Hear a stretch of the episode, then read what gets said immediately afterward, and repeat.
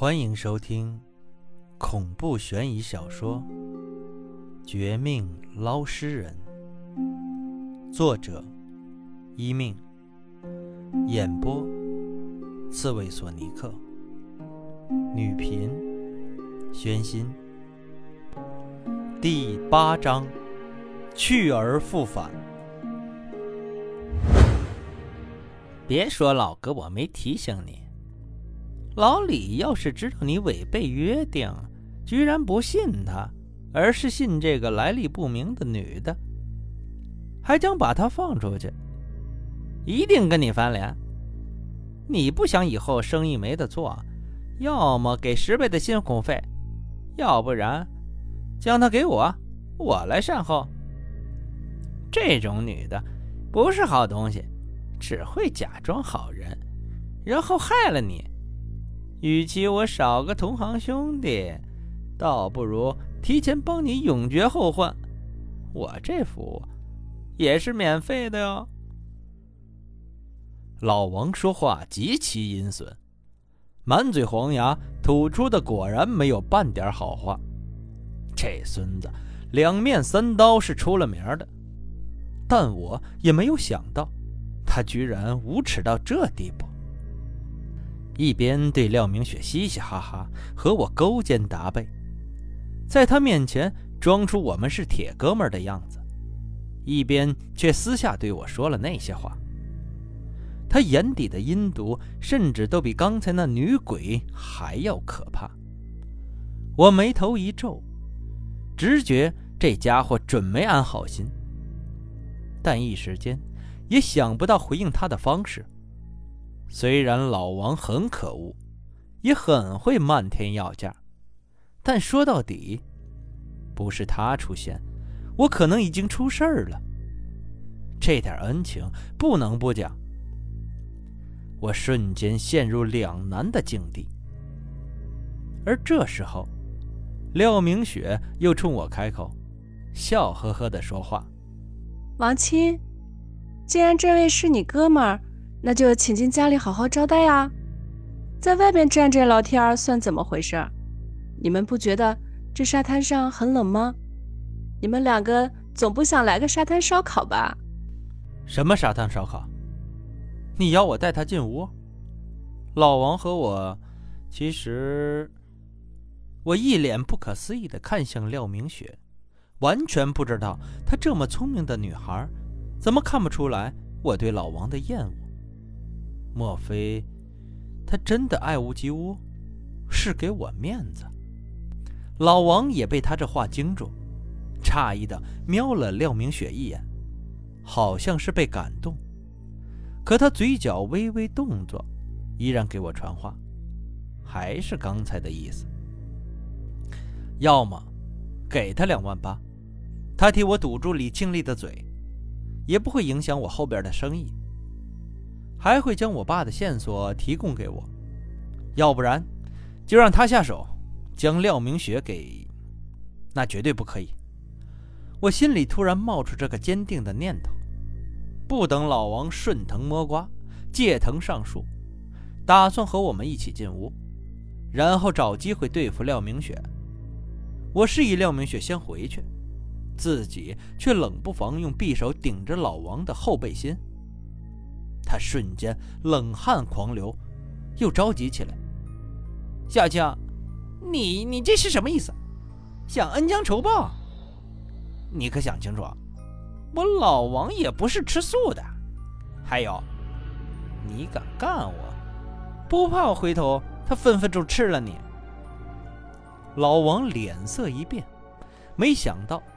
我也会了这一出，说话的语气还是那么强硬，但也比刚才弱了三分气势。我不是真的打算当小人，但也绝不同意就此对廖明雪下手。原因很简单，廖明雪救过我，她之前的小动作虽然可疑，可刚才明明有机会渔翁得利。却没有那么做，可见他或许有什么苦衷。我必须给他一个解释的机会。解释成功与否，全看廖明雪说的话是否符合逻辑，符合道理。这和李庆利、老王的态度无关。再说了，相比廖明雪一次可能害我，两次救我的行为，老王这人的人品更不值得我信任。别听他嘴上说是为了我，为我好，替我解决后患，谁知道这孙子是基于他的美色，还是有别的企图？我对老王的不放心，是对廖明雪的不放心的三倍以上。从前也发生过类似的事情，那时候老王做的很隐秘，每每都是以为我考虑为借口。将我手上的女尸女鬼要过去处理。那时候，我顾及他的江湖地位，以及曾经他也帮过我一些小忙的份上，没有追问。但这次涉及到一个自称是我未婚妻的美女，这事儿自然不能这样草草处置。一想至此，在老王就快发飙之前，我开口了：“你先回去。”今儿晚上的人情，我会记着，将来会回报你的。我永远不会忘记。不是你来，我可能早就死了。这都是你老王的功劳。但是，这件事儿和廖明雪的事儿是两回事儿，懂吗？走吧，老王，十倍辛苦费我认了啊！祝你有个好梦。也祝我们来日方长，有一不改。毕竟，像您这样热心的老前辈不多呀。